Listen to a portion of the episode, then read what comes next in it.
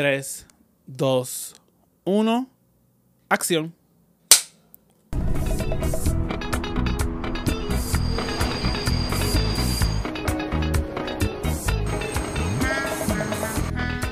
Tú no me has dicho cómo tú te llamas. Solimán. Escucha todo, ¿verdad? Bienvenida a The Full Shot Podcast. ¿Cómo estás, Alexis? Bien, ¿y tú? Bien harta de la vida con ansiedad y toda la cosa, pero bien. Eh, igual. Porque same. ocultamos nuestras emociones. Tú Gracias. sabes, normal. Eso, es la- eso es día a día. El struggle día a día. Y utilizamos películas y cosas de arte para cubrir los, Para llorar en traumas. silencio. Los traumas y eso. Ay, ok. Veo muchas cositas ahí escritas. Yo no tengo nada escrito. So, ¿Sabes tú, que haces, tú vas a emitir la información. Yo voy ahora. Pero espérate, mamá. ¿Qué? Aquí en pleno capi eh, primer episodio. ¿Qué? Tú pretendías que yo trajera información. Yo pretendía que tú ibas a traer información. ¡Ay, mami! ¿Qué te te- Ríase con nosotros porque Ya, estamos bien esto, locas. estamos, estamos relax, estamos relax, estamos relax. Y no estamos a fumar, gracias. No, no, no. Eso todavía, eso todavía. Um, um, pues sí, bienvenido a este episodio de um, The Full Shot Podcast. Um, vamos a estar hablando de Under My Nails. Una película con cast latino boricua, mayormente. Hay No dominicanos sé. también, sí. ¿Ellos son dominicanos. No sé, no sé. Eh, el, el actor principal. es el dominicano, sí. Sí. Pero él, él nació en, en Domin- República Dominicana o nació en... Porque creo que es un, es un gringo como yo, mami. Y el acento lo está haciendo como... Like. después, después llegamos a él. Después llegamos a él. Ajá. Um, pues sí, este es, esta es la primera película que va a comenzar este mes de, um, de noir um, y crimen. Usualmente el, el noir, ¿verdad? Ese género de cine se centra en historias um, mayormente que conllevan un crimen. Um, eso mayormente, ¿verdad? Ese término noir, um, que conlleva, ¿qué significa eso? Pero término ese término surge mayormente de film noir en los 30, 40, específicamente de las producciones de Hollywood, de Hollywood que popularizó eso. Um, el film noir, ¿verdad? Para en esa época era, obviamente, eran en filme, en celuloide, y eran blanco y negro. Ah, Por ende, eh, ¿verdad? El, el término surge así. Y usualmente se concentra en la en historia que es, ¿verdad? Tiene un crimen envuelto en la, en la- en la historia, ese todo estereotipo de personajes también, como Femme Fatale, que surge de ahí también. Um, y cuestión de edición de producción y eso y música tiene una similitud también um, esas historias, ¿verdad? La edición de producción mayormente bien lineal o para, para qué entonces, ¿verdad? Um, y a un, es- un, eh, a un estilo ya que conlleva cuando hace una película film noir. Pues ahora, ah, como estamos, ¿verdad? Esta película de Maneos fue en 2014, si no me equivoco, 2012, mejor dicho, estrenó. So, ese, ese film noir, ese concepto no se va a aplicar tanto a las películas de ahora. Usualmente películas que salen de ese, de ese índole, usualmente lo llaman ahora neo-noir o just noir crime films. Sí, que es como la versión contemporánea. La, exacto, la versión contemporánea. Um, exacto, y usualmente um, centra en crímenes um, o tramas que vuelven, que tocan más bien la sociedad overall.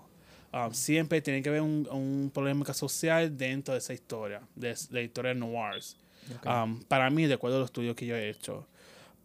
So, ya que, ya que te pregunto, este, ¿siempre tiene que ver con, lo margina con los marginados o puede ser cuello No, blanco? No, no, no, puede ser en diferentes clases sociales. Ok. Um, a suponer Parasite, no sé si no sé si viste Parasite. Al momento no.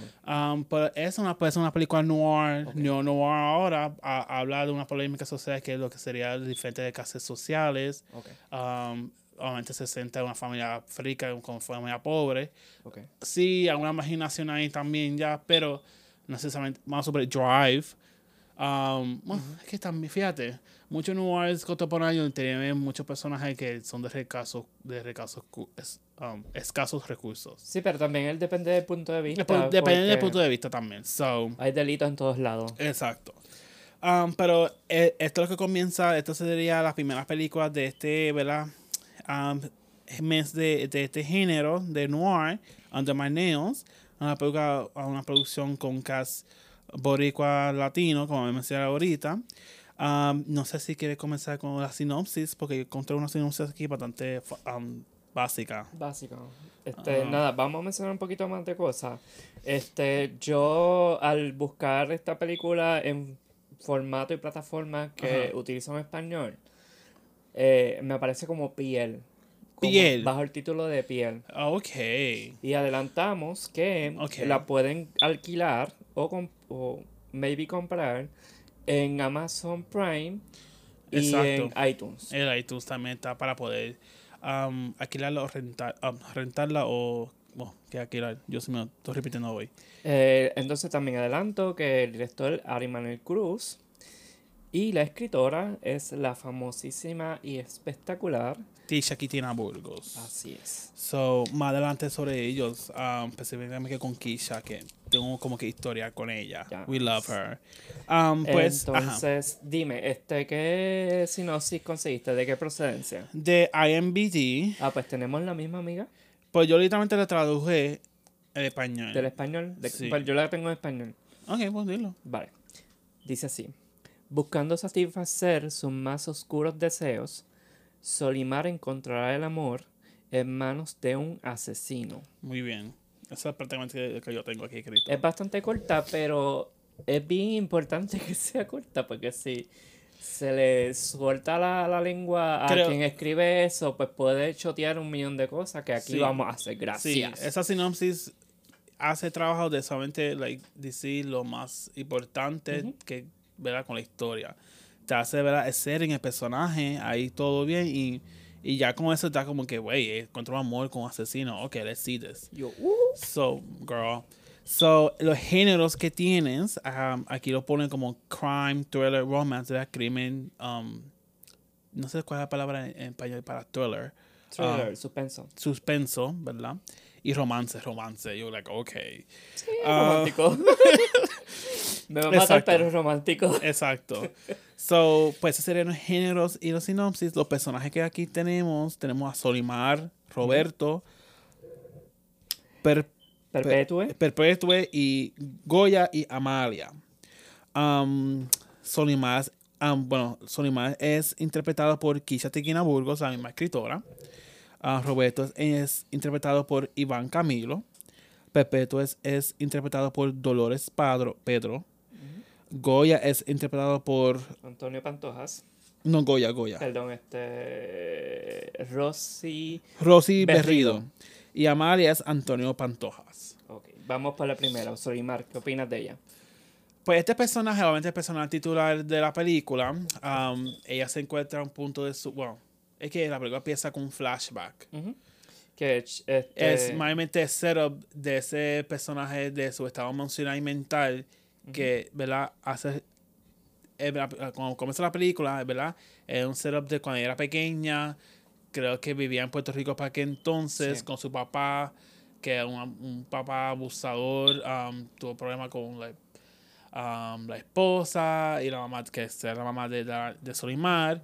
Y, ¿verdad? Ella tuvo ese, con ese setup, um, con esa relación abusiva y tóxica, que a veces había momentos felices, había momentos no. Ella se acostumbró a ese tirijala. Um, y eso entonces crea su estado emocional y mental cuando ¿verdad? llegamos a presente de la historia de la película que vemos a una adulta viviendo en Nueva York. Ok. Este, Um, yo quiero adelantar y no sé si todo el mundo pueda interpretarlo de esta manera, pero yo entiendo que sí. Cuando vemos la primera, las primeras escenas que ellos están en el auto, si tú este, tratas de enfocarte, además del diálogo, eh, enfocarte en lo que está a- lo que están hablando en la radio hablan de una mujer que fue asesinada y que encontraron el cadáver. Entonces en el, el papá lo que le menciona a la hija es que posiblemente nunca vaya a volver a verla so, es, esto nos plantea como una camita de un posible crimen y de un asesinato que hizo el papá Exacto, que y Cual- sí, sí, que exacto que ella ya vemos que el personaje desde chiquita ya está acostumbrada a alrededor de ese tipo de dinámica. Que ella viene de un feminicidio y va para un feminicidio. So, me va a ser bien. A mí, ya, a mí se me escapó ese detalle cuando estaba viéndola. Like, ok, ok. So, me encantó que tú hiciste referente a eso Entonces ahora. quiero Yes. quiero coger esta escena, es bien doloroso lo que voy a decir, pero quiero coger esta escena para este a ver aquí. Por aquí tengo la información. Ok, quiero coger esta escena y para que piensen que esto no es, no está en el pasado. En Puerto Rico están habiendo muchos feminicidios, se está haciendo una lucha para que este, esté el país en, ¿cómo se llama eso? Estado de emergencia. Estado de emergencia por el crimen de hacia las mujeres. Ese género, exacto. Entonces quiero resaltar, porque me vino a la mente totalmente este caso. Ok. Este, el caso de Angie Noemí González. Esto fue una enfermera y madre, la cual encontraron el cadáver en Cuamo, luego de que papá totalmente mente fingió que él no sabía dónde estaba la persona y resultó ser que él había matado a la, a la mujer. Este, y fue un caso bien sonado, bien triste.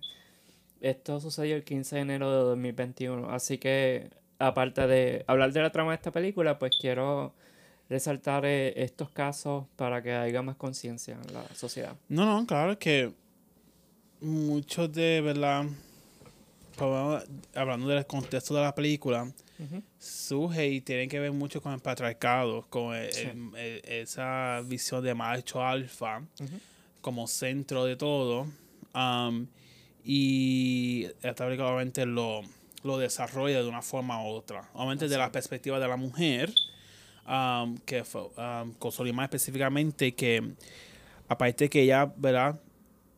De chiquita um, sufrió de, esos tipos de, actos um, de violencia física y emocional por parte de su padre, ella todavía sigue en esa lucha a su adultez.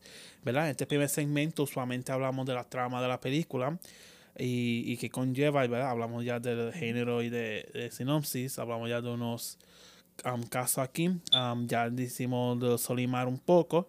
Vamos, Um, vamos a abundar. Voy a abundar un poco en, aquí. en Kisha. Pues Kisha es una actriz dramaturga que últimamente pues está, bueno, hace tiempo que está incursionando en el cine.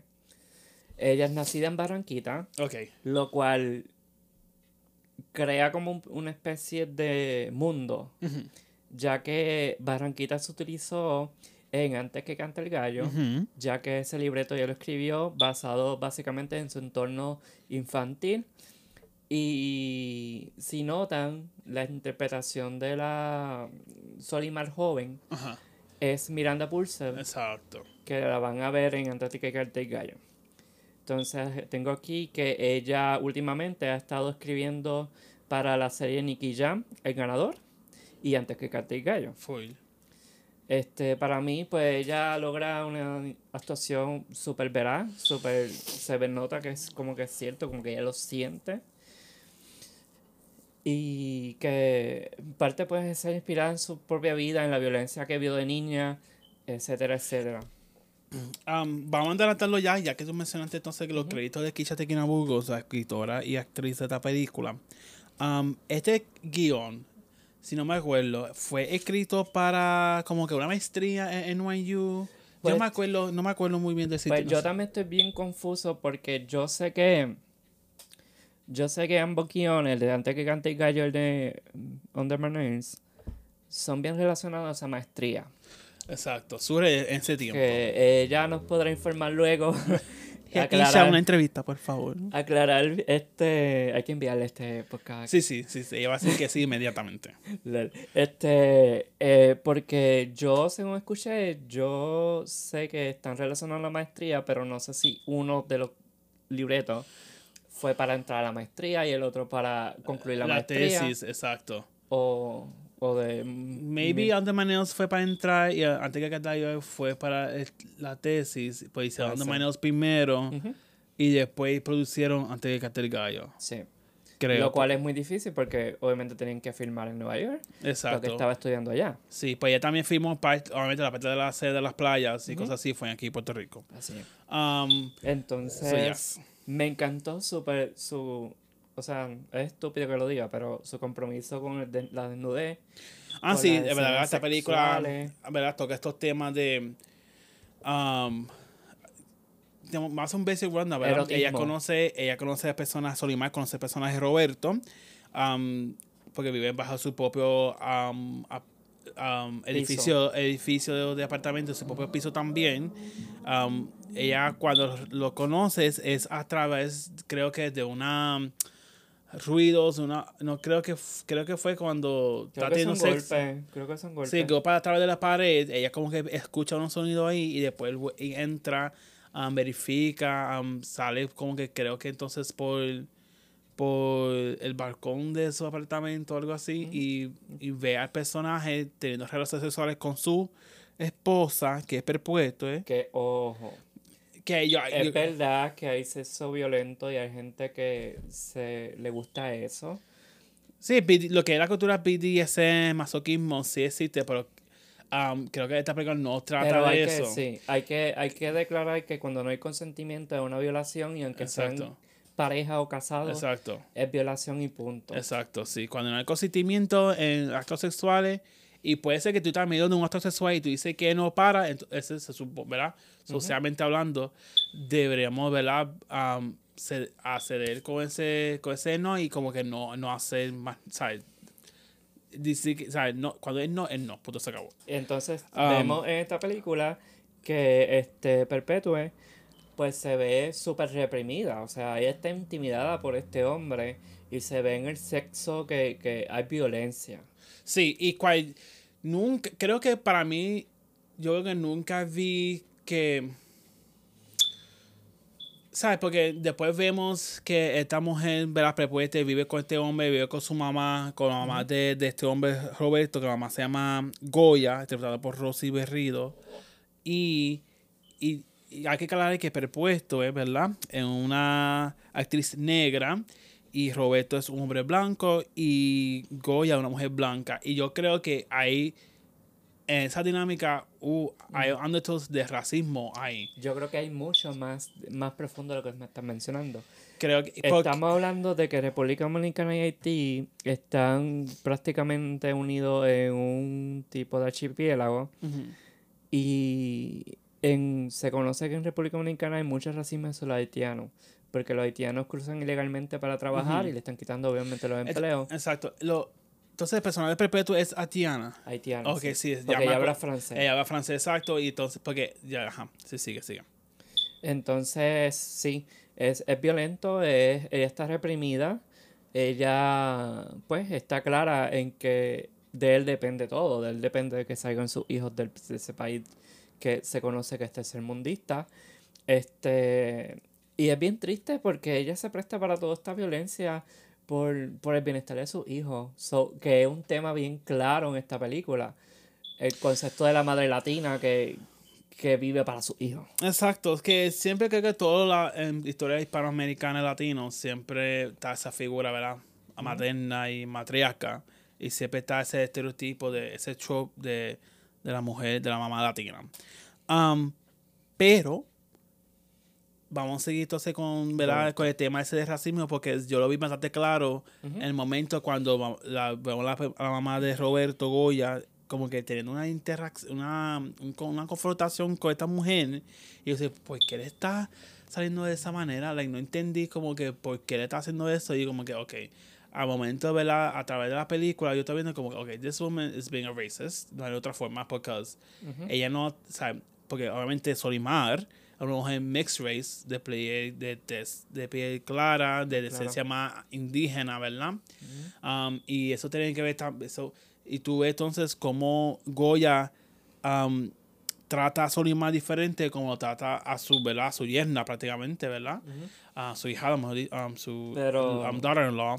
Pero, Pero- sí, visualízalo con que están los dominicanos, están los puertorriqueños que tienen, ya tienen la nacionalidad, que pueden, pues, una persona que no tiene nacionalidad conseguirlo de una manera más fácil eh, Exacto. casándose versus están los haitianos que son hay xenofobia en, en Sí, sí, República sí. Dominicana Entonces, y eso se transfiere a entonces puede ser que Goya ve a Solimar como un escape, como un golden ticket, porque a ella sea americana, um, la, la obviamente súper mejor para que entonces le, le, le traiga para el hijo, le, le, le- y para ella misma para ella misma también. So, y para sus ya- nietos ok, me, me gusta, ¿sabes? Sí, entiendo. Lo cual para Sí, porque ella- la cosa es que, la cosa es que Perpete, obviamente, cuando ella se viene a convivir con Roberto, porque después entonces le dice, porque ella pensaba que Roberto le iba a traer a los hijos de Perpete, que está en Haití todavía, pero aún así que no, sino él trajo a su mamá. like machismo I'm like, fuck you and fuck your life. I'm gonna bring my mother. I'm like, oh, I can't. I can't. Mommy issues. Like, Lo cual quiero- un- para mí, Roberto es un personaje que él no tiene. Él obviamente ha- parece que ha sufrido también y cosas así, porque él tiene un breakdown con Solimar en un momento y él, Oh pas- God. él no, parece lo que, que no- le dicen el este cómo es machismo frágil algo así toxic masculinity. Sí, como masculinidad eh, tóxica. tóxica ajá. poder y lo frágil Exacto, lo mismo, lo mismo. Hay varios términos que Ah, se me- dicen. Y sorry si no somos un poco violentos aquí, pero es que nosotros vivimos en lucha con hombres heterosexuales que son unos hijos de la gran puta. No estoy diciendo que to- incluyendo mis vecinos. Oh my God. Este, y like, estamos afectadas, amiga, estamos afectadas. estamos afectados. O sea, por lo menos en, en el pasado he tenido muchas circunstancias así. Pero obviamente esta- la toxicidad masculina afecta a todos Sí. por igual. A Sí. todos por igual. A- hasta lo mismo en hombres heterosexuales porque ellos tienen que estar performing esta masculinidad porque es un performance. Eh, Tú expresar tu género es un performance. So, um, la toxicidad masculina, ¿verdad? Eh, lleva a, a muchas áreas de nosotros. So, Y es, tan, y es tan real que a mí de chiquito me dijeron que los, los hombres no lloraban. Y por eso yo me tenía que reprimir mis emociones. Y si iba a llorar en el, en el baño. Exacto. O sea, vean cómo una cosa tan insignificante es toxicidad, masculinidad tóxica. Exacto, que creo que eso tiene que ver mucho con el personaje de, de Roberto también, porque es una persona que parece que reprime mucho eso. Ahí vamos a hacer el cambio al personaje de Roberto. Exacto, o sea, si quiere Juan Camilo. Juan Camilo, entre- Iván Camilo. Iván Camilo, perdón. Iván, sí, Iván Camilo. Ajá. ¿Qué tienes de él? Yo no tengo nada porque yo no. Bueno, pues vamos a darte la manita, amiga. Exacto. Para eso somos amigas. ¿Qué, qué tú tienes ahí? ¿Qué tú tienes ahí? Pues, él ha hecho mucho cine dominicano. Ok. Entre ellos tengo el título del fan- El fantasma de mi novia. Y también sale en la serie Nicky Jam, el ganador. Ok. Este, para mí personalmente, pues veo que es una actuación bien sólida que representa muy bien al hombre seductor, al violentador y al atormentado. Porque volvemos a la, a la escena que tú estabas hablando. Si quieres, yo tengo parte de la escena Sí, aquí. sí, te puedes. A ver. ¿Qué tú tienes ahí?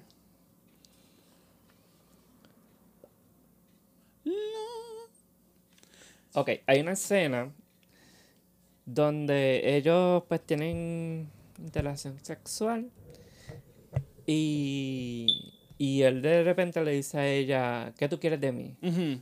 Y él es- y está en inglés y se me hizo un poco difícil, pero ella básicamente le dice este, que ella quiere sentir lo que sintió la perpetue. Ella quiere sentir la violencia, ella quiere sentir todo esto. Es que es, es exacto. Y cuando ella se lo escupe así en la cara, se lo dice con, con intención de poder. Ella está adquiriendo el poder en ese momento. Él se destruye. Exacto. Él se destruye, él se pone a llorar porque ahí él se da cuenta como que hay alguien que sabe quién es él. Y sabe lo mal que está haciendo y le gusta. Es lo peor. Exacto. Para él lo peor Eso es que le- ella, ella, a ella le gusta la violencia. Y yo, ¡oh! Porque ya lo estamos. O sea, ay, Dios mío. Eso es como que, like, yo dije, wow, ok, me gusta la dinámica que de una forma sabemos que, like, he, ¿verdad? Ese, ese, realiza que no es un, no un personaje one dimensional que eh, imita evaluación ni nada, sino él sabe lo que está haciendo. Um, Sí, porque el, el concepto del violentador es también saberse podera- empoderado, saber que tiene además a la persona reprimida, saber que la persona le tiene miedo. So, cuando ella le vira la tortilla aquí, él se destruye. Exacto. Porque está, está expuesto, está débil. Vulnerable ese momento. Porque si ella se aprovecha de la violencia de él, él no saca, no saca ningún provecho. Exacto, porque entonces no tiene poder. Es, Así es es. pierde su poder en ese momento. Sí. Um, pero sí, entonces a mí me, me gustó me gustó mucho Iván Camilo. O sea, dice- ah, creo que no sé si nació en República Dominicana específicamente. Eso lo conseguí más. Porque creo que. Porque el Porque a mí me parece tan curioso porque yo siento que ah, yo hubiese, yo hubiese sido parte de esta película. Porque, mami, eh, viene aquí Kisha Tikina Burgos a ser una, de, una mujer que solamente habla inglés mayormente, pero sabemos que Kisha solamente nació aquí, eh, su dominancia es el español. Entonces dije, este personaje debe ser yo, mi amor. Son tus dos mitades, mamá.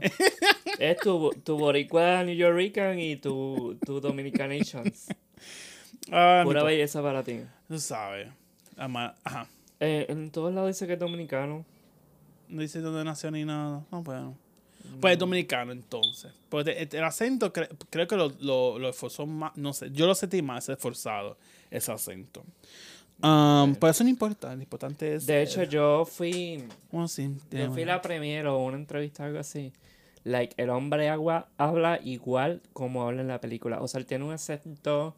Ok, el acento es- aunque- es, es así de marcado. Aunque le metan combate, él no va a cambiar su acento. Ok, so it's, it's natural from him.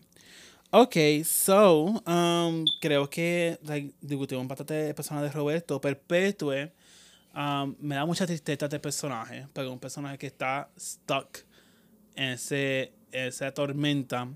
Um, lamentablemente una- es la mujer negra la que recibe todo ese, ese, um, ese, ese daño. Y haitiana, que, y la que haitiana. recogen toda la xenofobia O que sea, toda la xenofobia y racismo que va a poder conseguir, ahí ella lo está, ella lo está adquiriendo. adquiriendo um, y soportando eso.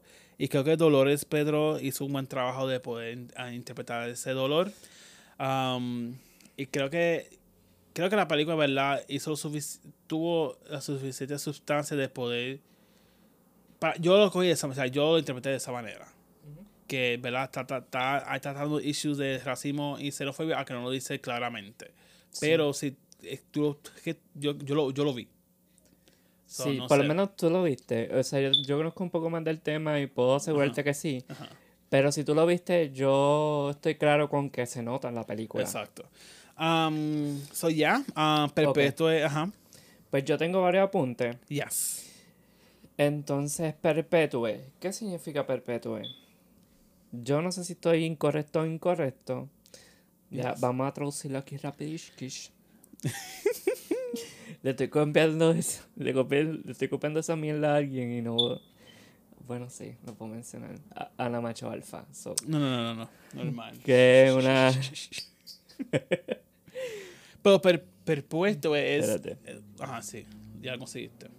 perpetua. Ajá. Y que, o sea, es... Cuando tú hablas de algo perpetuo, es algo para siempre. So, dentro del para siempre de este personaje, obviamente aquí te- termina en el asesinato. Ella siempre está en estado. Ella está, ella está reprimida siempre. Ella está violentada siempre. Es, es Que es eso para mí contribuye entonces al estigma que Hollywood ahora mismo está batallando mucho de que siempre cuando vemos una mujer ¿verdad? negra interpretando en el cine siempre está en de tragedia o algo. Es como, es como cuando ahora mismo hay un cierto sector que ya no quiere ver como que seguir viendo películas de mujeres de, de, de esclavitud porque es lo mismo de siempre, el mismo tragedia, like, we know, we get it, we saw it. No que aburre, es como que lo mismo de siempre y no apunta nada a la conversación. Sí. O- los tipos de películas que salen. So, obviamente esta película salió en 2012, eso estaba en ese range el, ¿verdad? antes de ese tipo de conversación. Pero lamentablemente sí, cuando... No, no, y era válido porque si ellos este, van a hablar de una haitiana y los haitianos tienen el, el- el Porque- color de porque- piel bastante oscuro, así se, se, se visualiza. Porque yo sé que hay un tema de esclavismo, bla, bla, bla. Pues sí, es va- para mí es válido que sea este, elegida ella. Y y que es haitiana y todo esto. Ajá, pero, ajá. Porque es que- una realidad, pero estamos viendo ahora otras películas, otras series, como si, si, me, si lo digo mal, corrígeme, como Bridgerton, que tiene... como- Bridgerton. Pues eso es, ese tipo de serie, por lo menos, ese tipo de proyecto, un proyecto, ¿verdad? Revisionist History, que pone en posiciones de poder a muchas personas de color que obviamente o no se sabe, ¿verdad? Que tuvieron ese, esa historia o son, más, son historias, ¿verdad? Ficticias. Um. Que eso tiene otro tipo de, de, de, de issue um, que, que, ¿verdad? Um, no sé, que no creo que para este tipo de Yo lo siento contexto... como un avance. Mm, no creo que sea un, no lo veo como avance porque you just revisioning history and está haciendo porque es lo que pasa es que como trata de ciertos temas lo que sea racismo y clasismo no los toca de una forma um, verílica, nos los toca de una forma bien fantaseada, como que post-racist society, donde como ya tenemos gente negra en el, en el poder o gente de color en el poder, ya no tenemos que hablar de estos temas o cuando Ok. son un- o cuando son una, una circunstancia, aunque, aunque Bridgerton, hablando de Bridgerton en específico, ¿verdad? De leyendo el tema un poco, um, ellos obviamente se sienten en un periodo bien desfasado. So, cuando ellos van.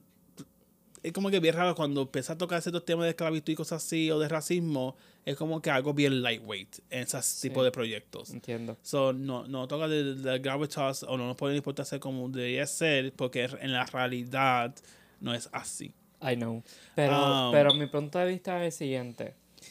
Si, aunque sea ficcionales, aunque sea histórico, ficcional, O sea, hay, un video, Aunque- hay videos y hay sitios que yo te puedo recomendar y que tú puedes, que explicas tú mucho mejor que yo. Pero ahora mismo, ajá, sigue.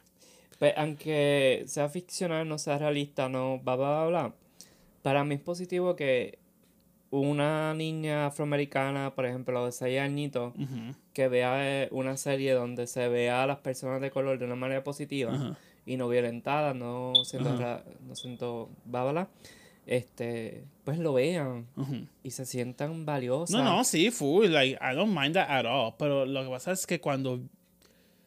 Verdad, trayendo para atrás la película Under My Nails, Ujú. cuando son. No, en Esta este película caso- es diferente, ¿verdad? Esta es una película. eh, Under My Nails trata de. de cuando hablamos de la, la percepción de la mujer negra, obviamente algo. Un, un caso bien específico aquí ahora mismo. Pero I think overall, cuando queremos poner héroes en personas de color, hay que ser de una forma más responsable. Es cierto. Y que si va a tocar temas, va a tocar temas de lo más profundo posible. Es correcto. No solamente just, you know, lightweight stuff.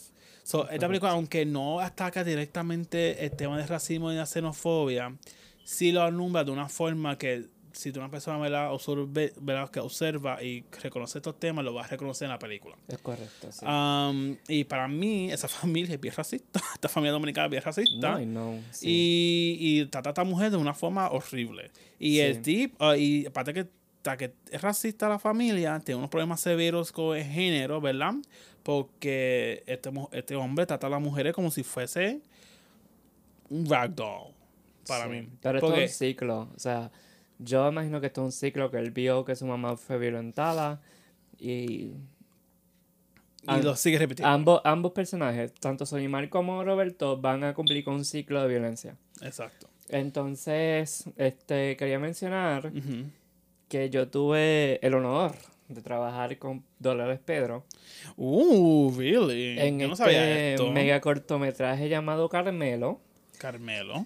Este, dirigido por Carmen Oquendo, que le envió mil corazoncitos y mil besos, que ella está haciendo como que, like, como un caminar en España por su mamá que falleció este, recientemente. Ok. Entonces, ella es una, una encantadora directora, yo disfruté con ella, bla, bla, bla. Entonces, este, ahí Dolores Pedro interpreta dos personajes en Carmelo. Dos personajes, una mujer que queda embarazada y que es infértil, y una diosa de fertilidad. Que esto lo estos dos personajes los dividen obviamente en dos escenas diferentes. Y lo cual le da la dualidad de la, la actriz Ok. dos personajes en una sola actriz. Te juro que en el momento en que ella iba a ser la diosa de la fertilidad, estaban en el set, tú sabes, tú sabes cómo es el ajetreo. Ujú. Todo el mundo, bla, bla, bla, y yo como asistente de arte y de producción en general, Este, pues, me acercaba a los actores, ¿quieres refresco? ¿Quieres agua? ¿Quieres algo de comer? Entonces noto que a mitad de la producción, pues, Dolores Pedro se aparta un poco de todo el mundo, se va a una esquinita y no habla con nadie. Mm. Mama. La ubican a ella en el, en el, en el cetro. Los demás personajes a los lados hacen acción y esa mujer cambia. Calma, cambia de una manera que se te paran los pelos. Ok. Lo cual, para mí, algo impresionante porque yo no, para ese momento yo no había conocido ningún actor que fuera tan, Versátil en su tan interpretación de personaje. este, como cambian de, de un lugar a otro, en cuestión psicológico, como estudian Sí, que los lo viste en personajes. es cuando vemos historias así, vamos a ver de, de Sarah Paulson en American uh, Horror Ajá. Story, cuando estaba haciendo American Crime, American Horror Story. Y vemos, ¿verdad? Un feature bien famoso de ella que ya tuve el mismo día y he cambiado de, de personaje. De tres perso- personajes, sí. De dos o tres personajes a la misma vez. So, lo viste persona con Dolores um, Pedroso. Wow. Eh, es I would like to, I would like to see Like, more of her work, Te for lo juro que es sure. impresionante. Este, ella es boricua. Work. Ella actuó, sus últimos proyectos más famosos fueron Los Condenados, que es una película de misterio que salió en 2012 en Puerto Rico, que sería bueno conseguirla para poderla ver. Ok. Y Mal de Amores, que yo tiré esta, tiré esta película a la olla, a ver si sale prontito en este podcast. Uh. Eh, Mal de Amores fue filmada, eh, fue fue estrenada en el 2007. Y considero que es una de las mejores, al menos en el país, en Puerto Rico, es una de las mejores actrices afrocaribeñas. Ok. Like, the top on the top. Usted me puede tirar cualquier gallo aquí de Puerto Rico y yo le tiro a ella porque ella lo da todo. Yo tengo que ver, yo no he visto mucho, mucho de su trabajo, tengo que ver for sure. Ah, so, Entonces. ¿a qué personajes vamos A siguiendo? Goya, a la famosa mamá de Roberto, Vamos, a Rosy Berredo. Which I found, ajá, que hizo, para mí, es, para mí la peluca de verdad me salió, me sacó, porque no puedo. Loca, loca, pero yo lo vi, yo creo que Yo dije, eso es una peluca, después eso es una peluca bien pronunciada, mi amor. en... Pues, no sé. Creo que lo que lo like- quisiera hacer más vieja de lo que era en ese momento, porque era bastante joven para ese momento. Puede ser. Pero no sé, ustedes juzguen por sí mismos porque Ajá. yo vi unas fotos de Alfombra Roja de esta Diferente. película y el pelo se veía casi igual. Really? Ya. Yo creo que es una peluca, I'm sorry. But no, pero hay wig. personas que usan peluca todos los días, o sea... Sí, pero that's a wig. Porque ella, yo veo otro, otro, otra foto de, de, de ella y, y era como que el pelo más, qué sé yo, lazo, Más la- no, más, más flat. Ok. Cuestión de volumen, porque la peluca que le tiene mucho volumen. But which, ah, maybe ya, como que está más latina, usualmente tienen pelo bien, bien para arriba, bien pomposo. So, Sí. yeah. Pero está cool. Ajá, pues sí, entonces Goya, ella es es ejemplo perfecto de perpetuar el machismo por las mujeres, ¿sabes? Es un ejemplo eh, clásico de Eh, cómo una mujer puede perpetuar también el machismo. Todo lo contrario, una matriarca eh, machista. Exacto. So I'm like, girl, get your Like- act together. El pecado del pecado. Eh, ¿Tiene algo más de ella? No. Ok, eh, ahí voy. Pues ella es una actriz, ella es escritora y es directora. Perra. Ella, por lo que encontré, hace mucho lo que es audiolibros. Ok, so that's her- eso es su, su, su trabajo de cheque. Así es. Eh, ha tenido papeles importantes como es como un oficial, algo por el estilo, en el Ley y Orden. Um, Law and Order. Y estuvo un, pa- un pequeño papel en un solo capítulo en Orange is the New Black. Uh, ok. Ella, si buscan por internet, ella da clases como de coach, de bilingüe para la actuación Ok. o en general. Y me encantó, bueno, ya lo hablamos, la proyección de una madre latina, súper machista. Y con frases icónicas, amiga. Tú tienes una ahí. Tú sabes que yo soy la de la frase icónica. Tú aquí. sabes. No, a ver aquí. Este, hay una escena Ajá. donde Solimar está vomitando en el toilet. Y donde Goya obviamente da por entendido que ella está embarazada, que ella va a tener su nietecito. Y ella le dice, a mí me tienen que matar, porque para ella prefiere como que la- le hagan daño a ella o la depa- desaparezca antes que le hagan algo al hijo. Exacto. Goya refiriéndose a, a Entonces, Roberto. esta frase es bien importante porque lo que ella quiere decir con a mí me tienen que matar es que la mujer tiene que dar la vida por su hijo, aunque haga lo bueno, aunque haga lo malo. Exacto. Entonces es como un... Es intimidante, para mí es intimidante hacia, hacia Solimar, porque se da cuenta como que like, cualquier mierda y cualquier denuncia que haga Solimar, pues la tipa le va a dar con todo. Exacto. Y este, y es como, como una predicación, como que, like, a ti te temen- realmente tienen que matar por tu hijo. O es como, como que enseñando ese tipo de comportamiento tan obsesivo. Like, a mí me... Eh, lo vi en el cine cuando pues, estrenó y me pararon los pelos y me pararon los pelos otra vez.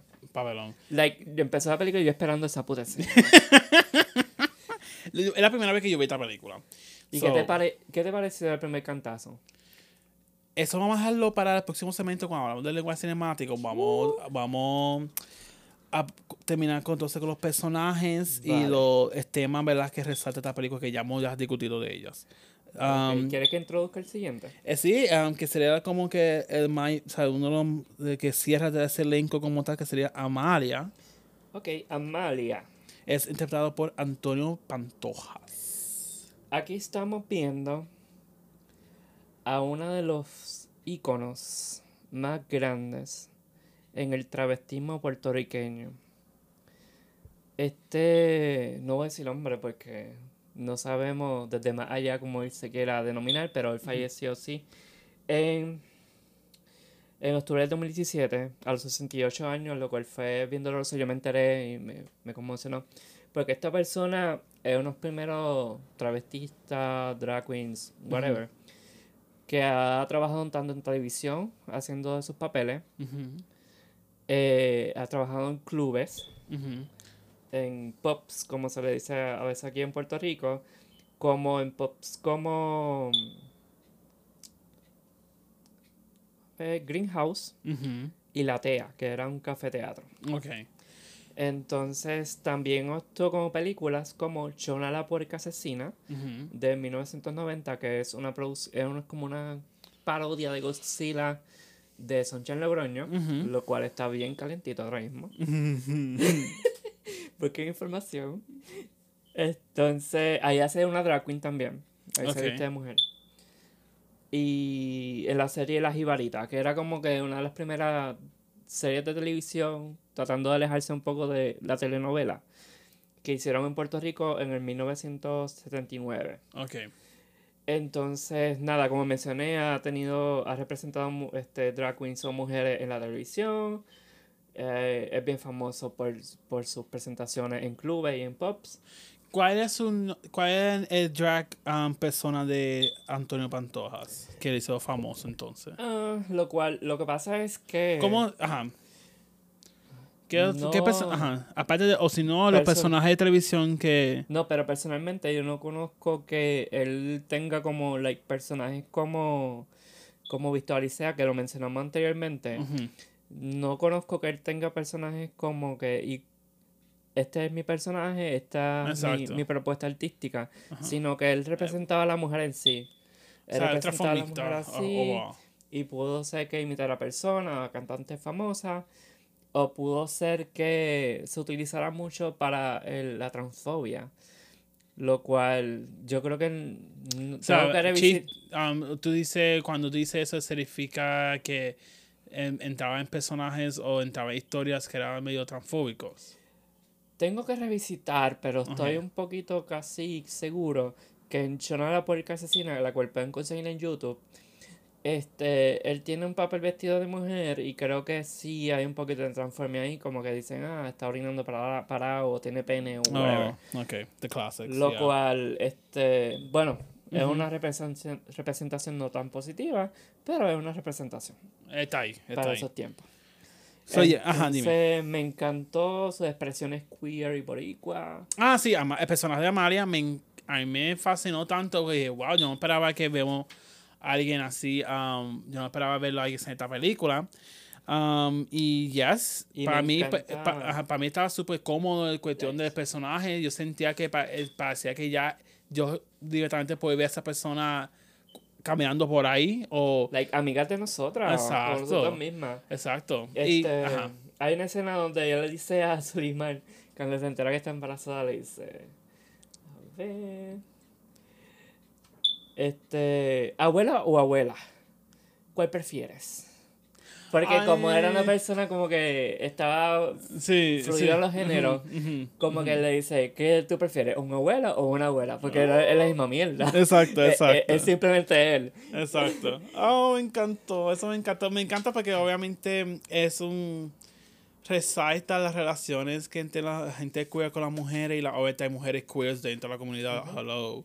Pero um, Él se siempre muestra ese- maternal. es- es- exacto. Él, él representa entonces la figura paternal o maternal Que ella no Ah, tuvo. que ella- o sea, esa figura positiva, ¿verdad? Que no tuvo Solimán a su niñez. Ok. Um, y esa persona cubre eso. Obviamente una- es un personaje también que un personaje que es que apoya entonces a Solimán o que da ese, ese backup emocional a Solimán. Um, y obviamente un personaje queer, um, que eso también es medio estereotipo también, que vemos personajes queer o personajes negros que ocupan ese, ese puesto muchas veces. Um, pero me encantó, me encantó ese personaje. Entonces quería abundar también que que si no también en la película, él tiene un conflicto bien importante. ¿qué- qué le? Ajá. Él quería viajar a Puerto Rico. Este, para visitar obviamente sus raíces, islas, whatever. Como, bueno, y- y- él quería como que regresar con su pareja que estaban, ¿verdad? En, Ahí vamos. en, en Camado. Um, quería vivir los últimos momentos con su pareja allá en Puerto Rico porque creía que ese era el mejor lugar para poder disfrutar el Yo- último yo- tiempo. o- Obviamente como está en inglés, estoy bien confuso si el señor murió o no. Sí murió, porque él dijo, él dijo que sí. Porque él dijo, como ya no estaba, so él dijo, "Mo- yo me voy entonces solo. Pues sí, este, si ven en la película, él, yo apunté como que él tiene una relación de amor y odio, porque él sí ama al hombre, sí ama al señor que está encamado, pero él está bien consciente de que es como un- una carga, como que eso es lo que lo ata a ese Sí, lugar. una cadena que eh, eh, eh, lo- no nos permite a, a vivir libremente. Así que, amiga Kisha. Me encantaría que pudieras desarrollar un poquito más este plot, porque a mí me encantó. Ay, que quiere ver como que una secuela, algo así, una serie. Sí, como un spin-off o una Un spin-off, porque me encanta, sí. O bueno, sea- es que no sé si se puede decir que es, que el tema que toca y cómo lo hace aquí lo- y, y cómo lo ata también, porque también es un subplot y ese subplot entonces tiene que ¿verdad? apoyar al main plot o al, perso- al personaje principal. Sí. Um, y lo, lo para mí es como que una apreciación física lo que está sucediendo con Suleiman entonces de poder dejar atrás los traumas y eso para poder ser, para poder vivir y poder como que seguir adelante pero vemos entonces con este personaje Amalia Ujú. que obviamente tiene su marido escamado su, ¿verdad? su marido sí su marido escamado y no hasta que ¿verdad? esa persona um, desvanece de su vida puede entonces um, Se Move habla, on. se habla también, yo creo que hasta del suicidio asistido. O sí sí porque tipo él lo- de- sí sí sí Entonces, quiero que estén bien conscientes también que este tipo de... O sea, me pueden linchar, no me importa. Mm. Pero yo opino que el concepto de una persona impedida, una persona que le sirve de carga para otra persona que ya no está de acuerdo con cargar esa, ese peso en su hombro, eso es violencia también. Bueno, es. Es violencia porque limitan la vida de la otra persona. ¿En qué, en qué- en qué- ¿Cómo fue? ¿Qué, qué tú, dices- qué tú dices que es violencia? ¿Qué es? Es violento el concepto de que si tú tienes una persona impedida, Ajá. este, o con alguna cuestión que necesita mucho cuidado, Ujú. Es violento ya el hecho de que esta persona está obligada a cuidarlo. Cuando Ah, ya no, a lo mejor ya no quiere. O no puede.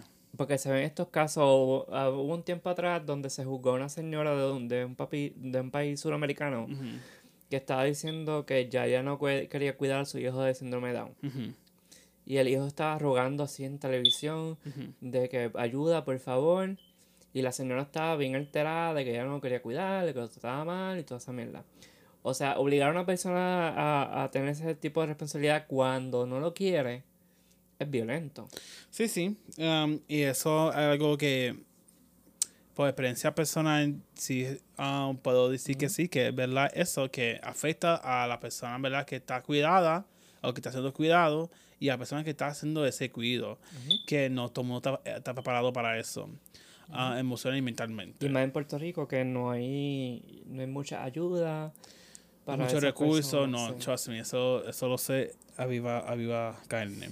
Pues Carne este, viva. para mí ese personaje es súper profundo, súper cool, súper dinámico. Like, a mí me encantó y como, por ejemplo, cuando Roberto va al apartamento de él a buscar a Solimar, él es- le sale el hombre, o sea, él dice, para el carajo, vete de mi casa, no, no sigas Sí, jodiendo. um, sí, puñeta". at- um, autoridad. Sí, y en una parte, cuando ella quiere abrir la puerta, le dice, me vas a dar puñeta, me vas a dar. y yo, mamo, work, El work, actitud, el actitud gay, mami, we love Yo, it. aunque ese, eh, aunque ese actor falleció, mamá, él me dio vida aquí en el 2021. No, y, y fue una actuación estupenda, de verdad. De, estupenda, estupenda. Um, creo que yo, creo que we wrapped up esa parte, como que cuentan los personajes y discutimos bastante bien los temas, que Así uno es. de los temas que habían era, viol- para mí yo puse violencia a placer, o, pla- o esa violencia atada a placer. Que tienen que ver entonces con Solimar, el masoquismo. Um, no creo que BDSM tiene que ver con esto, No. porque esto más bien, Si quieres, yo te, yo te, yo te doy support. exacto, dame support ahí. Yo entiendo que esto es una cuestión más de salud mental Exacto. y de traumas. O sea, y lo digo por, por voz propia, porque yo también tengo mis traumas de la niñez. Yo no tuve un padre ausente, yo tuve problemas con mis relaciones con otros hombres por ese motivo. Y muchas veces puedes decir que son masoquismo, whatever, pero son problemas mentales que hay que tratar. Y ya la sociedad puertorriqueña debe estar tratando con tabú estos temas porque son tan, tan reales que los vemos a diario. Vemos suicidios, vemos violencia. ve- O sea, nunca den esto por hecho, nunca den como esto normal. Todo es salud mental y la salud mental se tiene que cuidar tanto como una salud física. Este, yo vi sobre protección por parte de de de Amal, de Goya, perdón, asesinato obviamente, y la inmigración, o sea, la, concepto de la inmigración. Ujú. Que ahí tú me imagino que quieres abundar un poquito sobre lo que estamos hablando ahorita, No, creo que hemos hablado bastante. que el inmigrante pobre en, en Nueva York. Bueno, sí. um, es que creo que esta película como tal no, no pone esa perspectiva, sino más un background, ¿verdad? O eh, algún detalle más, ¿verdad? Que no sé, no, esta película no trata específicamente la vida cotidiana, día a día de un inmigrante en Nueva York, porque eso tiene que hablar de mucho, ¿verdad? Perspectiva en eso. Sí. Pero sí, obviamente, estos son específicamente, ¿verdad? Para los personajes dominicanos, son, y para los son inmigrantes y no tienen acceso a, vamos a suponer, a perpetuos que no tienen acceso al cuidado de recursos económicos, recursos de cuidado personal de salud y eso, que a lo mejor no va a buscar ayuda por la situación que está, que está en, en ella. Ojo, ojo, las caras de, de Dolores Pedro tú las ves y ves el dolor. Ves la represión, ves la tristeza, ves me estoy muriendo. Y, y as- ella está atrapada políticamente hablando, ¿verdad? Porque como ella es inmigrante no va a poder, ella no va a poder buscar ayuda a otro sitio, no va a poder ir a la policía, porque si va a la policía, todos ellos se van, mami. Sí. Um, y, y yo no sé, si soy inmigrante, es que, que como que nunca he hablado muy bien de eso. Entonces ellos están ahí por green card, es que como no hablaron de eso, no sé. Por el Ah, green card. Exacto, que como entonces, eh, porque Roberto es entonces como que head of the family. Y si Roberto es head of the family, políticamente hablando, él tiene que tener un green card para poder trabajando. O- Eh, es que nunca habla. No, no, no, es- no estrictamente. He conocido y he visto películas sin número de veces de personas que... O que trabajan bajo de la mesa. Sí, personas que hacen como que el trayecto desde más abajo de México, de esos países más abajitos, Centroamérica. sí que hacen como unos viajes en trenes y van subiendo Ajá, México, México, hasta que llegan a Estados Unidos, se infiltran ilegalmente y después de un tiempo es que pueden conseguir la nacionalidad. Que, perdón por decir un nombre así el garete, pero hay una draga que se llama Anika Leclerc, que es cubana, que ella en varios videos de ella, ella ha hablado de cómo ella viajó a Cuba a uno de estos países, que creo que fue Honduras o una mierda así, y fue subiendo en trenes por el tiempo poco a poco hasta llegar a Estados Unidos, y después fue que pudo sacar la visa o la nacionalidad. Eh, este- ella hizo entonces ese proceso después. Que eso entonces, como, eh, como había mencionado, no trata de ese proceso, no vamos a ese proceso. so, Sí. No sé en qué términos legales ellos, Ellos ellos, están. están. Um, pero sí, ah, la inmigración full. Um, so yeah, I think that's all. Creo que es cuestión, ah, discutimos Sí. bastante eso. de tema. Ahora Ah. yo tengo, no sé si tú tienes escena, amiga. No, no tengo escena. Yo ¿Quieres vengo con la escena? ristra. No, vamos para allá. Vamos a ver qué tengo aquí. Obviamente lo del padre que confiesa básicamente el asesinato a la mamá porque De dice exacto. que no la va a volver a ver, que se oyen en la radio, es que descubrieron el cuerpo. Ujú, Este escenas de sexo, violen- de sexo violento que citan a, a Solimar, lo cual lo hace a ella una persona boyerista. Mm, que una persona voyerista, las personas que se excitan viendo a otras personas teniendo interacciones sexuales. Que he conocido de, de- de varios casos. Por ejemplo, yo tengo un familiar que lleva a su pareja a un sitio como de sexo casual y él ve a otro hombre teniendo relaciones con él y eso le excita. Eso es como swingers, algo así, eso, es- ese tipo de dinámica. No sé si... Bueno, swinger puede ser porque hay pareja ahí, porque ellos son pareja.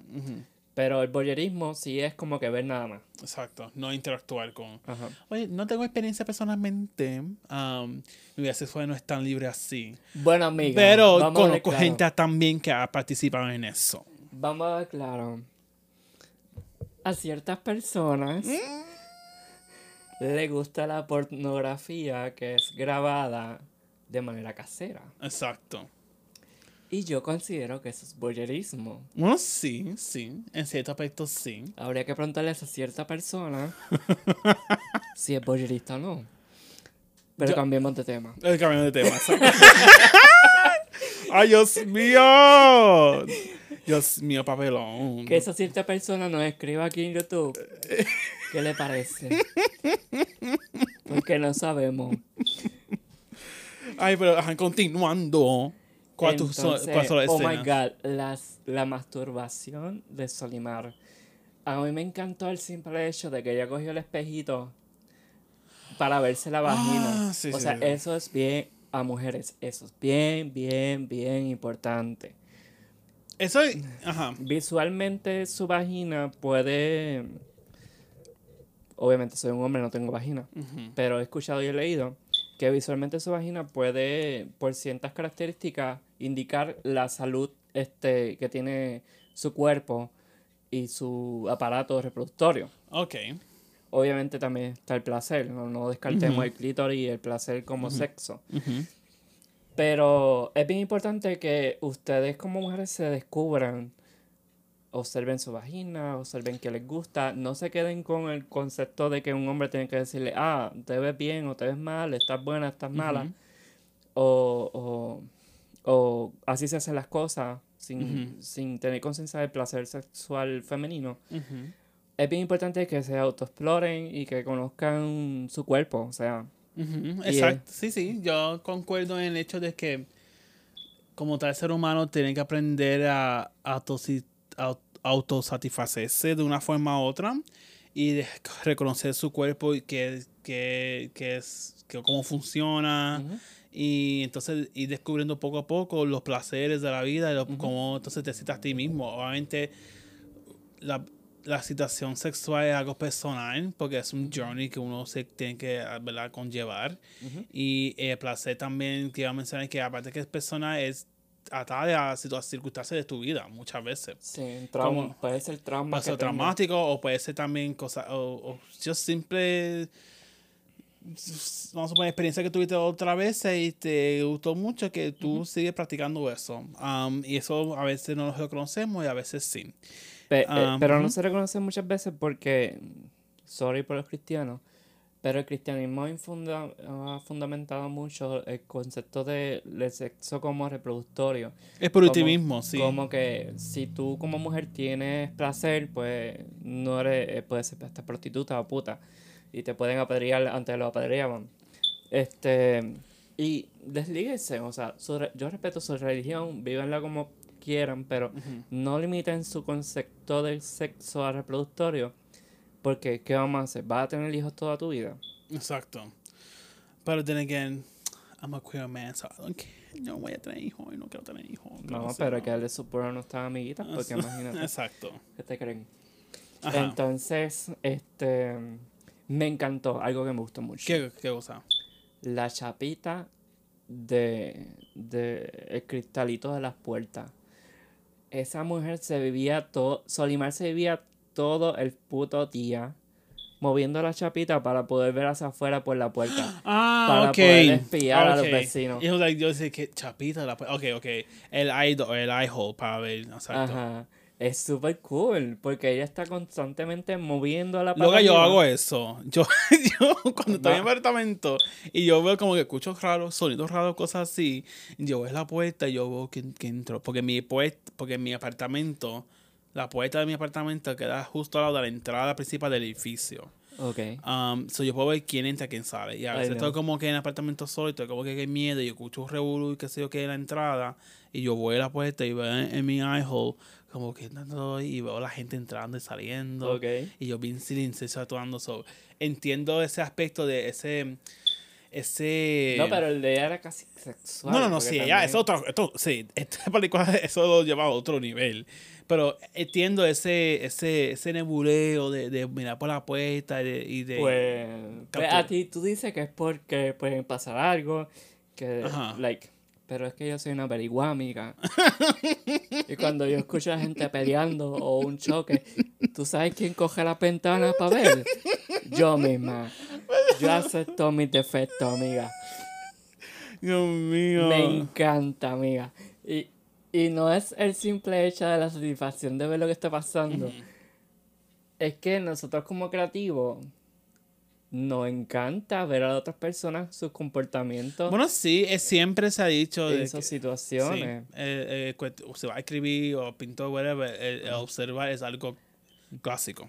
Vamos a resaltar este, a la profesora Previdi, que en uno de sus cursos de documental, ella, bueno, en tu caso creo que pudo haber sido de frente, pero en mi caso, ella, o sea, nosotros tenemos Sagrado Corazón, ella nos subió al grupo entero del- de clase documental a una ama y nos dijo, vean a las personas, piensen qué historias tienen detrás, qué historias viven, su- por sus expresiones, por cómo hablan. O sea, los creativos vivimos de eso porque no vamos a hablar de nosotros mismos toda la vida. No, mi amor. Necesitamos información de la sociedad, de, de, de las personas marginadas, de las personas beneficiadas millonarias. Necesitamos todo eso para poder escribir.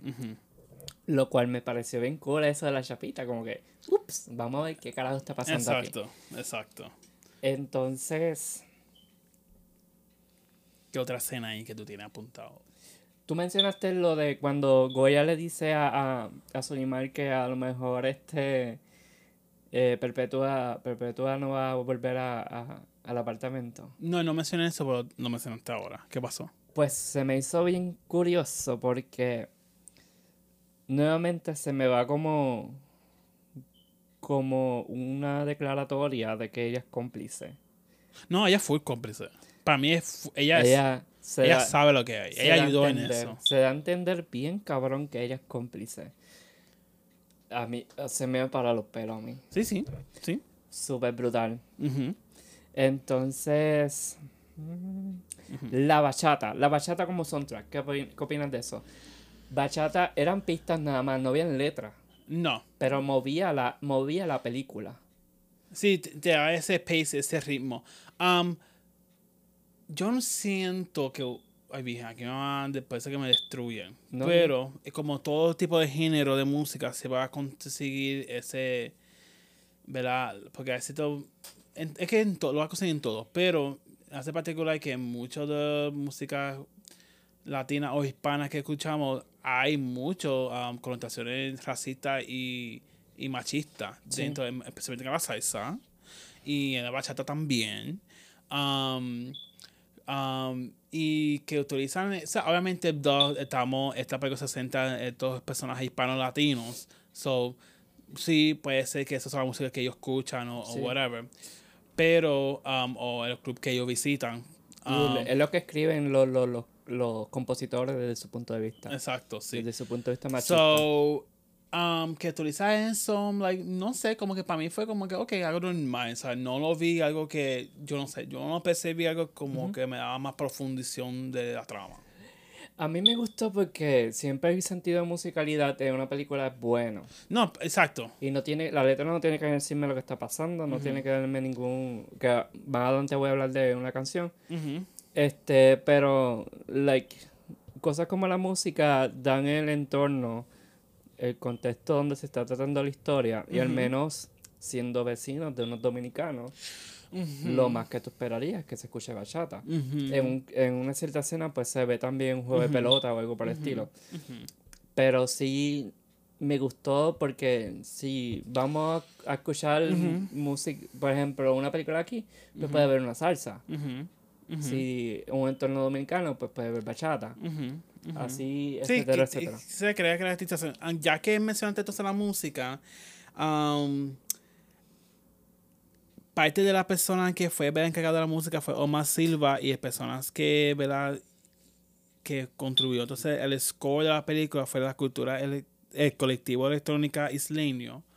Um, y a mí, me- o sea, overall, the music, de, verdad, aparte de que ¿verdad? dije de la bachata y eso, pero like, el score overall, a mí me pareció fantástico. Sí, Like, está bien bonito. eh, pronuncia mucho la drama, pronuncia mucho el, el, um, eh, la novedad de, de esas situaciones. Like, hubo- cargó muy bien la historia para mí. Este, oh, sí, Omar Silva yo lo he visto en otras producciones como Mal de Amores. Ok. A ver. Y adelanto de que él es miembro de la- del grupo musical Cultura Profética. Uh, Él es miembro musical de, ese- de esa banda que es hermosa la música de ellos. sí, una banda bien popular aquí en Puerto Rico, Trust and Believe, que tengo- Pues si quieren nunca me más, escapo de ella. más connotación, él trabaja en el soundtrack también de Por Amor en Caserío, de Extraterrestre, del Hombre que Cuida, que es una película dominicana, Work, de Cuentas Pendientes, que fue un documental de aquí. work. like, es un hombre que ha hecho muchos tipos de música para películas y es excelente. Exacto. Entonces, estamos claros, no sé si recuerdas que en el club cuando ellos bailan hay una canción de Calle 13 y hay una canción Sí. de cultura profética que Ujú. es lo que, no sé si era, yo creo que era bueno bachata, como bien suavecita, que es la canción que ellos bailan, Ujú, que es de cultura profética. ujú. Entonces, quiero resaltar, también musicalmente la canción Dos Amantes. Dos Amantes es una canción que no estoy claro si lo compuso él o no, pero fue cantada bien famosamente por Dani Rivera. Esta canción se pone de fondo en el taller de costura y de eh, planchar ropa donde trabaja Roberto. Y esta canción la ponen exactamente. La letra es bien cool porque son dos amantes que tal vez la relación no es la mejor, pero son amantes. Y esta canción la ponen cuando ella se pone el traje rojo, el, la camisa roja, y él se la empieza a, a, a entallar. Sí, porque eh, al se me olvidó, se me pasó que Roberto trabaja como costurero, Ajá, como which is fascinating for me. Como sastre, sí. Entonces, sí, eh, y es un momento muy erótico también. Y tener esa canción ahí, pues para mí significa mucho. Like, ella al final se quita la camisa frente a él y enseña los senos y O todo. sea, yo sí, sí importa. ella Porque, eh, ella vez sabía también- lo que iba a hacer. Exacto, ella lo hizo más en ese momento para seducirlo de ese momento. Porque ella lo quería como que, like, mientras estaba like, cogiéndose la ropa, quería que hiciera algo y nunca lo hizo. El momento, en ese momento. Ok, vamos al legaltijo. El simbolismo del legatijo en la película. El legaltijo surge porque en el funeral del papá, cuando se suicida luego de yo presuntamente matar a la mamá, este, un niño coge un legaltijo en la funeraria y se lo tira a la nena. a Solimar de chiquita. Ajá. Y ella empieza pues como que este issue con los legaltijos, porque eso lo conecta, este, y las plantas de la amiga este, Amalia, pues traen el legaltijo, lo cual yo dije, "Mm, vamos a hablar con científicos, con biólogos aquí en este país, porque tener una planta de Puerto Rico en Nueva York con un legaltijo no sé si sea posible. O no sé si en Nueva York hayan legaltijo. Comúnmente así como lo vemos por aquí, no. En esa ciudad así, ratas sí hay, pero lagartijas Ay, no, creo. sí. Pues vamos a dejarlo ahí tintero. Puede ser ahí. creatividad, puede ser ficcional. El arte ahí apoderó, mi amor. Sabes que sí, amiga. Eh, porque estoy loca, también escribo cosas así. Entonces, este, like, el legaltijo es bien importante para mí porque eh, la presencia del legaltijo en el apartamento es casi lo que permite que Roberto entre a ese apartamento. Sí, él es el, el, el incident que hace entonces que entra el espacio personal a la vida. a- Y la violenta, porque desde el principio se la, se la quería comer. Exacto, I'm like, "Uh, girl. Yo así como que meterle con palo de escoba. Ella ella da un par de bofetadas. Pero él lo que necesitaba era un palo de escoba. Gracias. No soy violenta, es que soy así. Ay, Dios mío. Estoy medio tostada. Are we all? Ajá. Entonces, otra de mis grandes artistas que me encanta es Mima. Que ella es como una compositora aquí de Puerto Rico, sanjuanera. Que pueden encontrar música en iTunes, Spotify, etcétera, etcétera. Y me es bien cool porque Solimar trabaja en un sitio de uñas. Ujú. like, el sitio de uñas es todo lo contrario a todo el mood visual de la película. Porque el, sin- el lugar de uñas tiene colores, tiene... ¿Esa es la, la compañera de Solimán entonces? No, No, no, Mima es la mus... La, las canciones de Mima es la que ponen siempre de fondo en ese taller. Ah, Ok. Lo cual es muy bueno porque están proyectando pues, una artista puertorriqueña que en ese momento estaban eh, ascendiendo. Y lo cual es cool porque ¿quién no quiere apoyar a sus amistades artistas también? Y que, hablando del tema, ¿qué tú opinas de todo este, sé que me estoy adelantando, pero de estos ambientes fríos, sin colores tan fuertes, a, pesar, No, de, vamos a entrar desde lleno ya en el, en el lenguaje a pesar cinemático. del rojo, este, que significa sexualidad y todas esas cosas, este, ¿qué tú opinas de ese taller? Porque es un mundo aparte. De la uña. Sí. Um, en un lugar donde creo que hay donde ella puede entonces como que libremente hablar con otras mujeres um, y tener un rol un poquito más positivo con otras mujeres, pero no se, ella no se siente cohibida con eso. Sí. Um, y no creo que ella no se, no se da el espacio o no- ella no se da ese, ese momento para ella con ellas.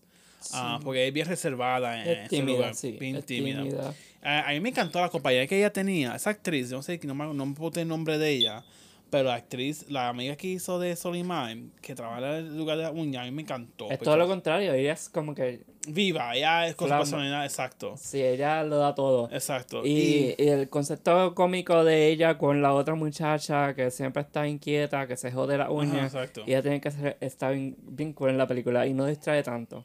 Exacto. En- Um, eh, eh, exacto, ajá, sí. Puede continuar.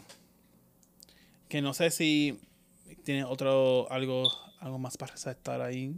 Ok, estando en el mismo lugar, en el taller de uñas, eh, Solimar se, se entera de que eh, encontraron un cuerpo con las características de, de Perpetua, lo cual ella se choquea. Ella espera que terminen de ver el periódico para ella buscar el cabrón periódico. Porque ella estaba... uh, No recuerdo si se da a entender que era el cuerpo de ella. Eso de la película para mí falló un poquito porque nunca. Porque, entonces, porque ¿verdad? Eh, se, en la película todo como tal se entonces repite la misma historia lo que vivió Solimar de pequeña con su mamá, pero esta vez con entonces con la expareja entonces de, de Roberto, que es entonces perpetua. Um, y pues para mí cuestión del guion, ya que estamos hablando del segmento del lenguaje cinemático, um, creo que para mí nunca entendí si de verdad fue ella o no que murió o que estaba en el periódico o que el um, Solimar, ¿verdad? Spoiler, lo, lo- ya bien tarde. Um, pues que lleva un momento a la morgue para identificar un cuerpo, que ahí está un cameo de, de director. Um, Jovencito, eh, jovencito. Sí.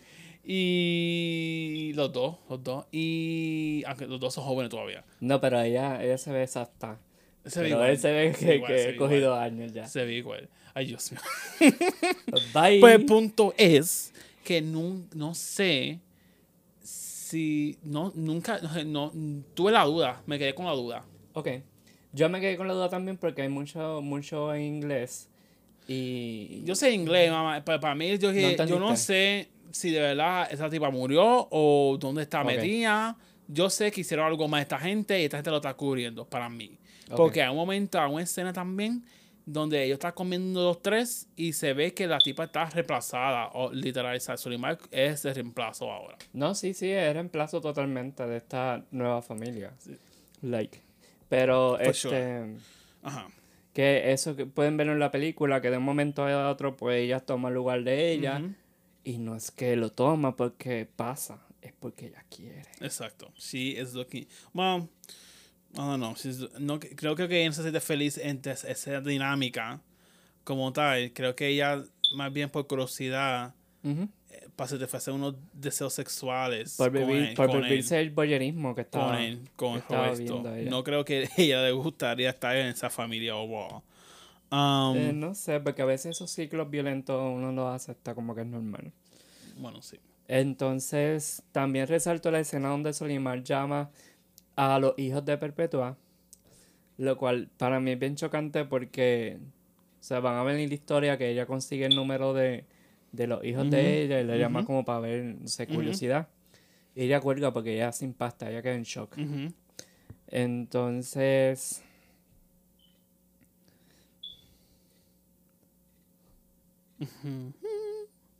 Ah, ok. Hay una parte donde ella está. Creo que cuando ella sale del taller de uña. Que ella está consciente como que hubo un asesinato. Y ella empieza como que a sentir psicosis.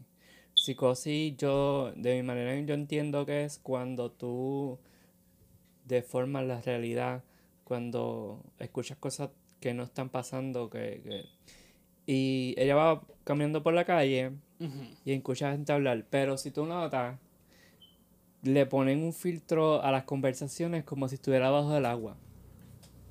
Ajá. Y si ustedes conectan eso con el comienzo, cuando el papá quiere enseñar a la nena a flotar, obviamente cuando tú flotas tienes los oídos debajo del agua y escuchas así como que a la distancia. Y cuando ella sale, se, se para en el... Bueno, no. Se pone a nadar en el agua, se ve que el papá se está matando. Lo cual me encantó porque es una psicosis que, que puede suceder. Uno conecta cosas con otras, trauma con trauma y... Like, es triste la cosa.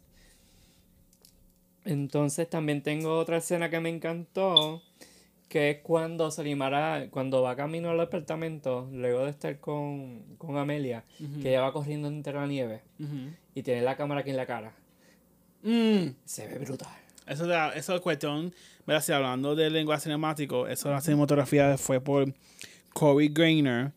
Um, I think, es cuestión de- por, por el budget que tenían y el nivel de producción que era un indie, ¿verdad? Film, un pro- un budget bien pequeño, bien limitado. Para mí hicieron un excelente trabajo de poder ejecutar las imágenes. Sí. Um, específicamente cuando la, para mí la, la cinematografía salió muy bien bien bella cuando estaban en exteriores porque es- parece, parece que esa cámara resulta ser más útil en, en el exterior como tal en porque en cuestión de cómo lució la luz y cómo lucieron los personajes en la cámara los actores en cámara fue bastante like I think it was well realized Sí, bien aceptable, es excelente. y ¿no? eh, eh, cuestión de, col- de color también y todo eso, por like, ok, es, es approachable. Tú puedes hacer buen fotografía con limited budget. Ajá.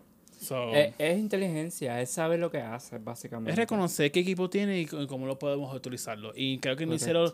hicieron, me gusta también que no hicieron grandes tomas, obviamente, porque no tenían, tú sabes, no tenían el equipo para, para eso, pero um, creo que con el equipo que tenían y con la cinematografía que estaban ¿verdad? disponibles, hicieron un excelente trabajo. Sí, quiero resaltar algo que esto fue un hecho bien grande cuando salió la película. Yo estaba viéndola en el cine con Mónica Echevarría, que es una gran amiga de nosotros que posiblemente nos esté escuchando. Love you, Mónica. Entonces, si comienzan a ver la película, se van a dar cuenta que ella entra al apartamento, abre la ventana y como que el viento le cierra la puerta. Mm. Tienen que automáticamente grabarse esa escena en la memoria y conectarla con la última escena, porque la última escena, ella vuelve al apartamento, como dije, corriendo entre la nieve y se encuentra con que ellos no están. Entonces abre la puerta y va directamente a la ventana. So, esas dos escenas se conectan y puede, puede, o sea, es un plot twist, o sea, te puede unir toda la película ahí. Entonces yo me quedé con la duda en cuando la vi, que no sé si tenga la misma duda o alguien me lo puede aclarar, de que si ellos de verdad asistieron y toda la trama asistió o, y estaba dentro de su cabeza, o que le cierre, la- el aire le cierra la puerta significa que ella se encierra en ese trauma toda su vida. Porque, like, lo que pasó con ella es llevarle un trauma más grande, porque ahora tiene un bebé. O sea, para mí esas dos hipótesis como que se me quedaron desde la primera vez que la vi.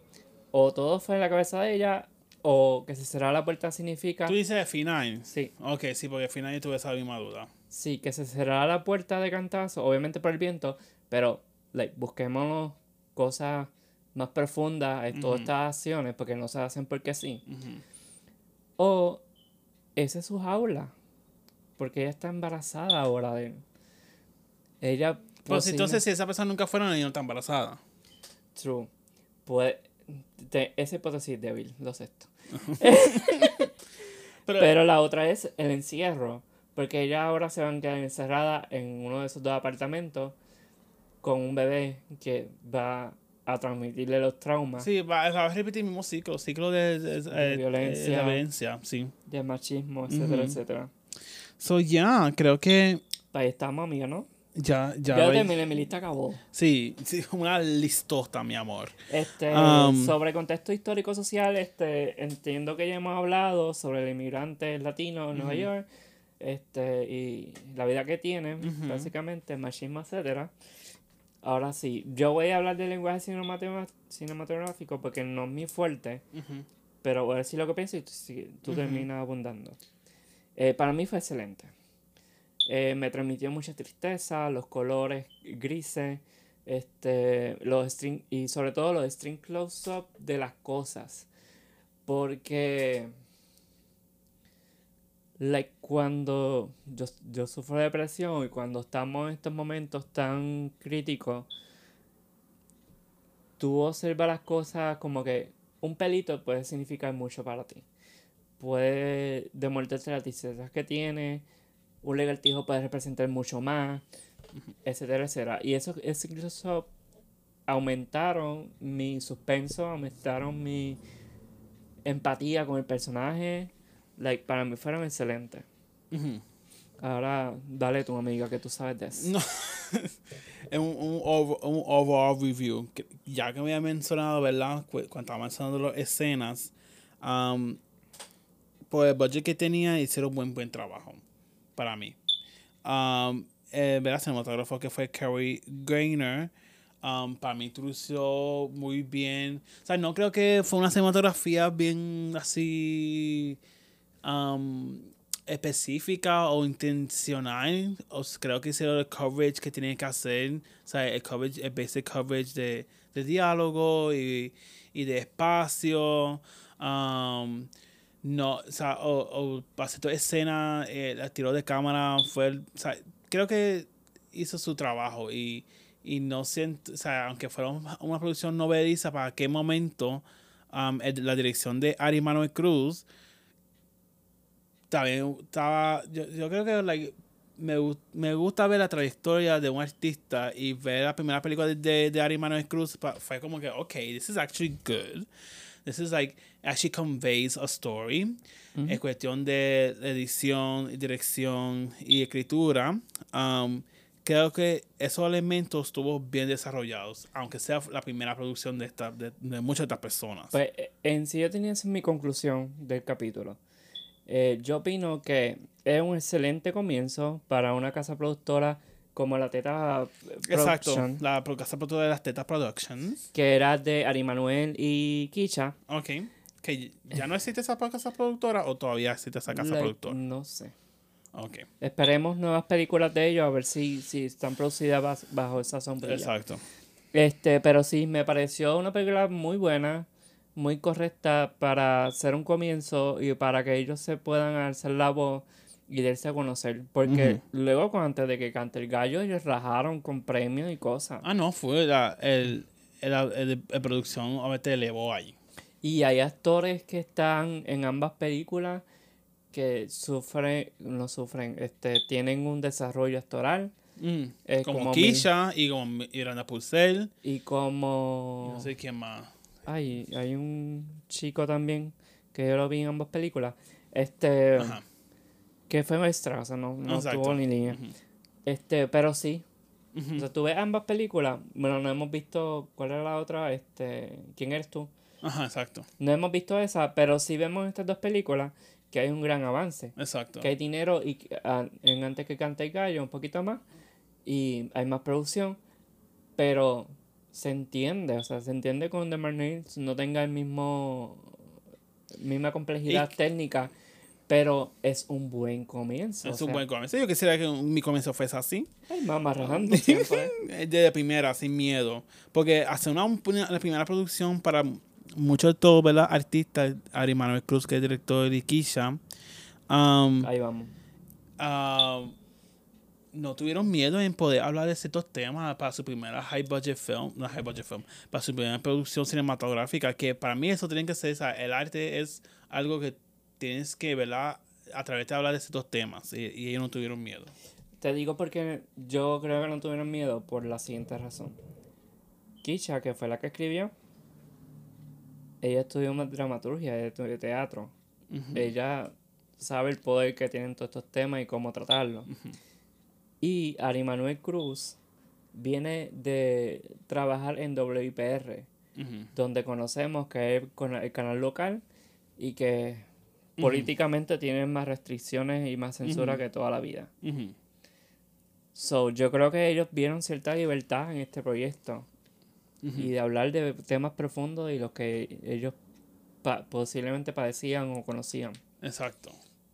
Um, y that's so cool and amazing. Um, por lo menos yo he conocido a Kisha en um, diferentes circunstancias. Una, um, la primera vez que la conocí fue a través de, creo que fue Sagrado Corazón, que, sí, fue Sagrado Corazón, fue para mi seminario, que la profesora para qué momento trajo a Kisha para que hablara sobre, sobre su trayectoria como artista y como guionista.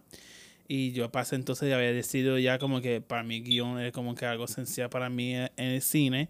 So yo estaba como súper attached con ella, con eso. Y yo creo que la, la profesora men- ne- merece que mencionemos su nombre. Ah, la profesora fue Alexandra Vega. Alexandra- Shout out to Alexandra Vega. Sí, ale- todo, to- toda persona que quiere estudiar cine en Sagrado Corazón saben que en Alessandra Vega tienen una de las mejores ventanas hacia el cine contemporáneo, porque esa mujer este, una tal película y ella te dice, mira a ver, y después te lleva el director o alguien que trabajó ahí, y uno, No, ella trajo como que um, artistas locales, quizás directores y cosas así. like, ella fue la persona que trajo esa gente hacia nosotros.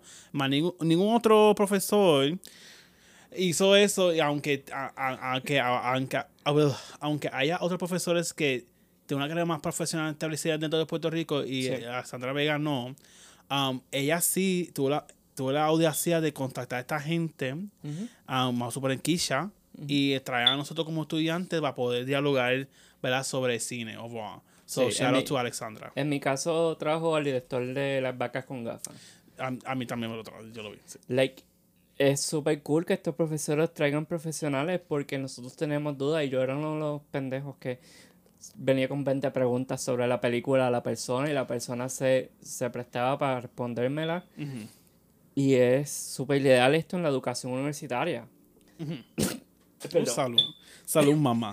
Salud. Um, so, yeah. So, COVID. aparte que la conocí ahí, yo a Kisha también, yo cogí un, um, un seminario con ella de, de guion yo- ese seminario era para gente, para personas adolescentes, porque era para Ponteros Cortos, una organización, un festival de cortometrajes de estudiantes de high school.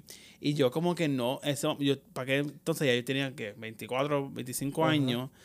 Um, did I, I don't remember. No, 25, 26 años. Um, Todavía terminó el bachillerato. ya yo había terminado el bachillerato, ya, ya estaba trabajando, ¿verdad? Eh, por ahí. Y, y, y- Mejor no mencionar que estabas trabajando. no, porque- no, todavía, todavía no. De Che. Pero, um, ay, como yo digo, pues la conocí en ese taller de escritura y obviamente la tu- yo tuve ese taller por una semana y, la, y pude como tener contacto físico, personal con ella. Son like, ¿qué hizo? So I was like fangirling a bit, alrededor de estos otros seis adolescentes y yo con 25 años ahí bien estúpido como que like ¿qué es un guion? Qué sangana eres. Pues yo lo hice, yo hice más bien por el hecho de conocer a ella y tener como ese contact networking. Cuando nada ha surgido de ahí. So, ajá. No Pero- creo, no te creo. Nada surgido ahí no es algo que yo no te crea. Porque aprendiste y sé que aprendiste. Bueno, sí, full, aprendí, ¿sabes? Tú- aproveché ese conocimiento de Keisha, like, hello, of course. Um, pero, like, no es como que yo establecí una relación íntima con, con ella. So, pero, shout out to Keisha, eh, me quiero seguir viendo más de su proyecto y esperemos ver que siga produciendo por ahí. Este, ¿Tiene algo más que aportar sobre Kisha en sí? ¿O pasamos Mm. al productor? No, podemos pasar a los productores. Pues el productor es Andrei Menkik, Mensik, algo por el estilo. Y lo que pude percibir es que ha, ha producido varios proyectos de la pareja y, y eh, ellos también producen sus películas. Ok, work. Ellos están como productores en sus películas. Ok, work. Entonces ya terminamos con el grupo o vamos a la otra historia. Bueno, sí, que lo último sería que esta película fue entrenada el 25 de octubre de 2012 en Puerto Rico. Eso es, así consigue, ¿verdad? Ese es fecha de estreno oficial a MBD. Y, Y la casa productora fue la Teta, La Teta Productions. Productions, exacto. Um, y creo esta, que esta película fue nominada oh, was nominated for something. What was it? a Mejor Película en el Festival Internacional Latin UY. O sea, no, signifi- no creo que significa eso. U Y la tengo. Mm, Eso es Nueva York. ¿No sería en Nueva York? mm, puede ser parte de la, uni- de la universidad donde estudió Keisha o algo por el estilo, pero fue en el 2012. Ok, fue nominada para un festival ahí. So, um, no tuvo mucho, no tuvo mucho, Tristemente en IMDb no hay mucha información No. sobre algún premio o, o aceptación. o- o- exacto. Hay que preguntar Lo aquí. común que hay es como que reseñas de periódicos de Puerto Rico, la cual a mí no me encantan porque a veces o no dicen nada bueno o no saben desarrollar una buena reseña, etcétera, etcétera. Sorry por los periodistas que yo sé quiénes son. Y ellos saben quién yo sé que son. Shady. Oh my goodness. Pero, um, I think overall terminamos entonces con Under My Nails. Like, yo no esperaba que esta conversación durara tanto. Like, oh my goodness. Mamá que se lo merece. Like, O I'm, sea- I'm shook. I'm shook. I'm shook. Se lo merece. De verdad. Este- Um, ¿verdad? Y Como había mencionado, esta película la puedes conseguir en Apple um, TV para rentarlo o Amazon Prime. Ok. Lo pueden este, rentar sí. y, um, y si una persona que a usted le gustan mucho las películas y cosas así, yo personalmente utilizo una aplicación que se llama Just Watch, que esa aplicación en Just Watch tú puedes conseguir cualquier tipo de serie o película donde lo puedes rentar y donde puedes o donde lo puedes stream. So te dice como que en qué lugar lo puedes rentar o lo puedes ver la stream de acuerdo el, ¿verdad? la plataforma whatever que utilizas. Um, es una aplicación que tú puedes hacer eso y la puedes si quieres saber más de dónde conseguir películas y cosas así. Muy bien. Ujú. Este, ya que concluimos sobre el tema de la película, Ujú. anúncianos por favor cuál va a ser la siguiente película. The next movie that we're going to watch y talk about de verdad dentro del género noir sería Blow the Man Down, una película de Amazon Prime.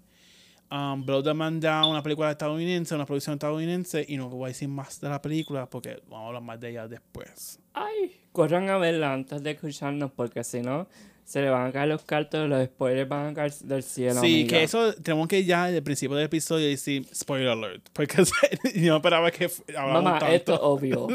O sea, estamos analizando películas.